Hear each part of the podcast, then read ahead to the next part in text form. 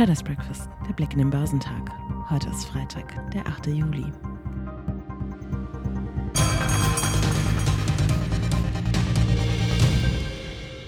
Dank etwas nachlassender Rezessionsängste hat der deutsche Aktienmarkt am Donnerstag seine Erholung von Vortag beschleunigt. Hinweise der US-Notenbank auf weitere deutliche Zinserhöhungen vom Vorabend wertete Marktstratege Jürgen Molnar von Robomarkets als Zeichen des Vertrauens in die Robustheit der Konjunktur. Damit hätten die zuletzt dominierenden Rezessionsrisiken zumindest keine neue Nahrung von der Fed erhalten.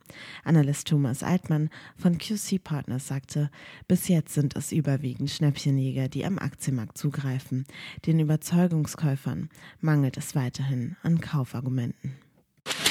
Die asiatisch-pazifischen Märkte lagen am Donnerstag überwiegend im Plus, da die Anleger auf die Reaktion der Märkte auf das jüngste Fed-Protokoll warteten. In Südkorea stieg der Kospi um 1,8 Prozent, der japanische Nikkei stieg um 1,4 Prozent, der S&P ASX 200 stieg um 0,5 Prozent.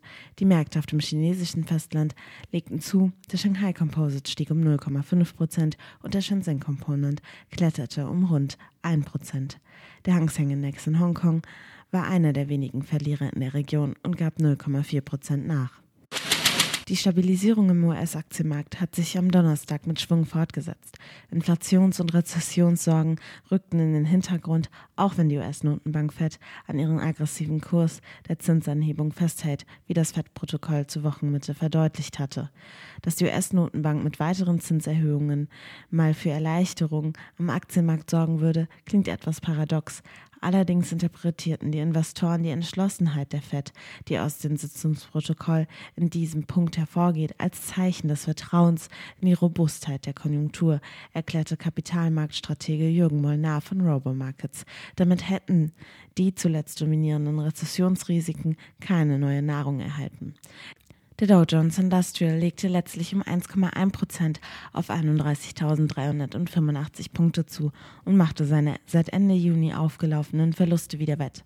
Der marktbreite S&P 500 stieg um 1,5 Prozent auf 3.903 Zähler und liegt damit nun exakt 19 Prozent unter seinem Rekordhoch vom Januar. Zwar hat er sich von seinem eineinhalb Jahrestief im Juni wieder etwas erholt, verharrt aber nach wie vor an der Schwelle, ab der Börsianer von einem Bärenmarkt sprechen. Der technologielastige Nasdaq 100 gewann am Donnerstag 2,2 Prozent auf 12.109 Punkte. Er liegt knapp 28 Prozent unter seinem im November 2021 erreichten Höchststand. Positive Signale für zahlreiche Technologiewerte, auch in den USA, kamen vom koreanischen Samsung-Konzern. In seinem Ergebnisausblick für April bis Juni peilt der Weltmarktführer bei Speicherchips, Smartphones und Fernsehern deutliche Zuwächse an. Die Aktien von Zulieferern wie Applied Materials legten etwa um 4,8% zu und Lam Research um 5,9% KLA und Qualcomm gewannen ebenfalls deutlich. Für den Samsung-Wettbewerber Apple ging es um 2,4% hoch. Der DAX stieg um knapp 2% auf 12.843 Punkte.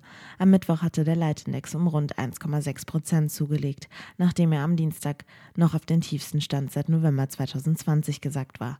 Der MDAX der mittelgroßen Werte legte am Donnerstag sogar um 3,5% auf 25.861 Zähler zu. Getragen wurden die Erholungen vom Automobilsektor. Auf den ersten sechs Plätzen im DAX fanden sich fünf Titel aus der PS-Branche. Die Kursgewinne reichten von 3,6 Prozent bei Continental bis zu 7,2 Prozent für Daimler Truck. Der Automobilsektor steht seit Jahresbeginn stark unter Druck. Hier kommen immer wieder Schnäppchenjäger an den Markt. Die Aktien der Lufthansa reagierten mit einem Kursgewinn von 4,6 Prozent auf die Nachricht, dass der Logistikunternehmer Klaus Michael Kühne den Anteil an der Airline erhöht. So stockt die Kühne Aviation GmbH ihren Anteil an der Lufthansa von rund 10 auf gut 15 Prozent auf. Vor dem Wochenende stehen in Europa keine wichtigen Wirtschaftsdaten an. In den USA werden die Arbeitsmarktdaten veröffentlicht. Erwartet wird eine unveränderte Arbeitslosenquote von 3,6 Prozent. Außerdem werden die Lagerbestände im Großhandel und die Verbraucherkredite gemeldet. Wichtige Geschäftszahlen stehen nicht an. Der DAX wird heute im Minus bei 12.810 Punkten erwartet.